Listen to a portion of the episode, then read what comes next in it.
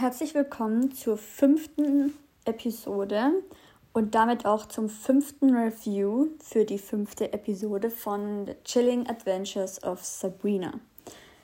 Es war ja in der letzten Folge so, dass Sabrina diesen Würfel öffnen konnte und so gesehen dieses Rätsel um den Würfel herum gelöst hat, weil es ja hieß, eigentlich kann das keiner lösen und äh, ja, wenn Sabrina den Würfel löst, dann darf sie ihr Lieblingsfach und das, was sie in der Schule gerne als Unterricht hätte, auch haben.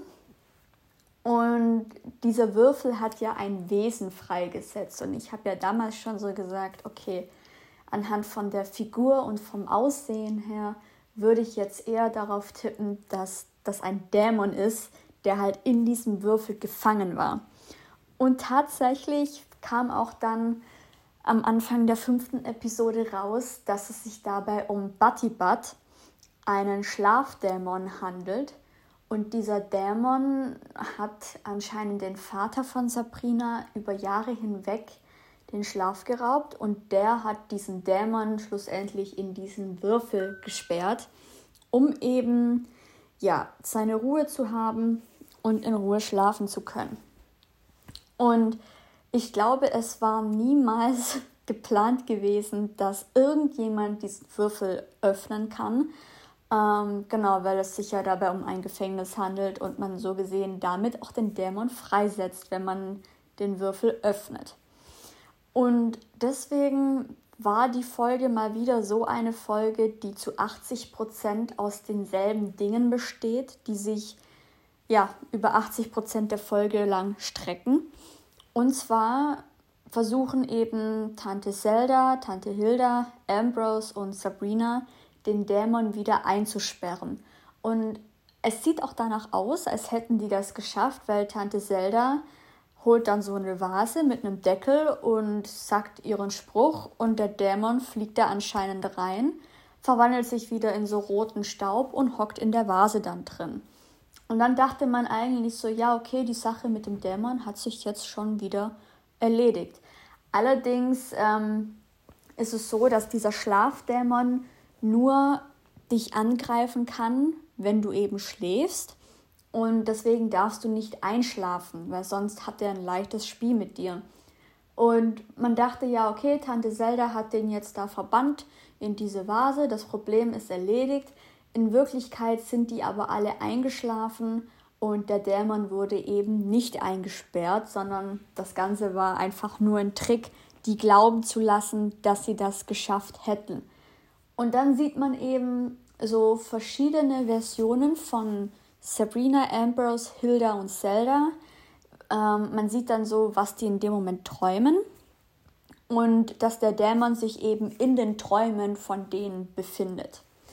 Ähm, ja, ich habe ehrlich gesagt nicht wirklich so gut verstanden, was die einzelnen Leute jetzt geträumt haben. Aber gleichzeitig spielt eben Mrs. Wardwell wieder eine große Rolle, denn sie macht wieder einen Voodoo-Zauber und kann sich somit in den Traum hineinversetzen, den Sabrina gerade hat und kann eben mit Sabrina über ihren Traum hinweg kommunizieren und sagt ihr eben, dass sie jetzt wach werden muss und hilft ihr dann auch wach zu werden und dass sie so schnell wie möglich das Haus verlassen soll.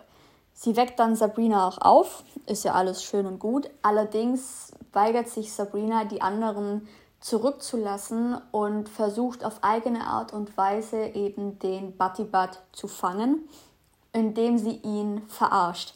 Und dazu muss man sagen, spielt eben ihr Cousin Ambrose eine große Rolle, denn der hat in der Folge zuvor sich so gesehen von seinem Geist befreit und sich durch seinen Geist an andere Orte hin teleportiert. Das heißt, ähm, man kann ihn in dem Moment nicht anfassen, weil er halt nur ein Geist ist, aber die anderen Leute können ihn sehen und er kann sich halt auch an alle möglichen Orte hinbewegen. Und genau diese Methode nutzt Sabrina eben auch, indem sie das Ganze aber nicht über ihren Geist macht, sondern über ihren Traum. Und zwar tut sie so, wie wenn sie schlafen würde, schläft aber immer nur zwei Minuten und stellt sich einen Wecker und hat extra so etwas genommen, dass sie auch in der Zeit schläft und ja, jagt Batty Butt dann eben als Traumfigur. Das heißt, sie existiert dann auf einmal zweimal für den Dämon, einmal in echt und einmal eben als Sabrina in einem Traum. Und während die Traum-Sabrina Batty Butt durch das Haus führt, kann Sabrina selber dafür sorgen, dass sie eben ihre anderen also die anderen, die schlafen, eben zu wecken oder in ihre Träume sich hineinzuhexen, um eben dafür zu sorgen, dass sie wach werden und ihr helfen, Batibat zu, ja, wieder einzusperren in ein Gefängnis. Und ja, das klappt auch ganz gut. Also am Ende wird dann Batibat zwar nicht in eine Vase gesperrt, aber in ein Marmeladenglas mit Deckel. Ähm, dass das so leicht funktioniert, hätte ich jetzt auch nicht gedacht, aber es hat getan, was es tun sollte. Und äh, Sabrina hat dann noch eine Aufgabe, nämlich zu Mrs. Wardwell zu gehen und endlich herauszufinden, wieso sich Mrs. Wardwell in ihre Träume teleportieren konnte und äh, ja, was es mit ihrer Lehrerin in Anführungsstrichen zu tun hat. Und das ist auch offen gesagt schon der Inhalt von der fünften Folge. Also ziemlich kurz eigentlich, wie gesagt, weil eben zu fast 80 oder 90 Prozent es eben nur darum geht, dass dieser Dämon eben in dem Haus rumgeistert, die Leute alle schlafen und Sabrina eben irgendwie versuchen muss oder herauszufinden, versucht, wie sie das ganze Problem hier beheben kann und dafür sorgt, dass wieder alles normal wird. Und dementsprechend ist diese Folge auch extrem langweilig gewesen. Also dieser Folge gebe ich auf jeden Fall wieder nur zwei Sterne statt drei, weil sich das Ganze so heftig in die Länge gezogen hat, dass ich auch teilweise gar nicht richtig aufgepasst habe und auch so ein bisschen das Interesse verloren habe. Ähm, ja, aber es war trotzdem eine gute Folge. Also es hat mir schon gefallen. Die Serie an sich gefällt mir auch jetzt mittlerweile extrem gut. Aber diese Folge war trotzdem ein bisschen, ja, kräftezerrend, würde ich sagen. Also ich kann es verstehen, wenn irgendjemand sagt, okay, die Folge war absoluter Rotz oder Müll, ähm, hat ihm gar nicht gefallen. Kann ich nachvollziehen, äh, ging mir tatsächlich gleich. Also ich habe mir auch ziemlich schwer getan dabei, aber ich habe sie zu Ende geguckt. Hier war das Review. Ich, wie gesagt, ihr wisst jetzt, wie ich das Ganze fand, um was es geht und was für eine Bewertung ich dem Ganzen gebe. Ähm, ja, dementsprechend hat sich's mehr oder weniger gelohnt, würde ich mal sagen. Aber dann hören wir uns beim nächsten Mal wieder, auch wenn diese Folge etwas kürzer ist als alle anderen. Aber es gibt leider nicht wirklich viel was zum darüber reden in dem Sinne. Bis zum nächsten Mal.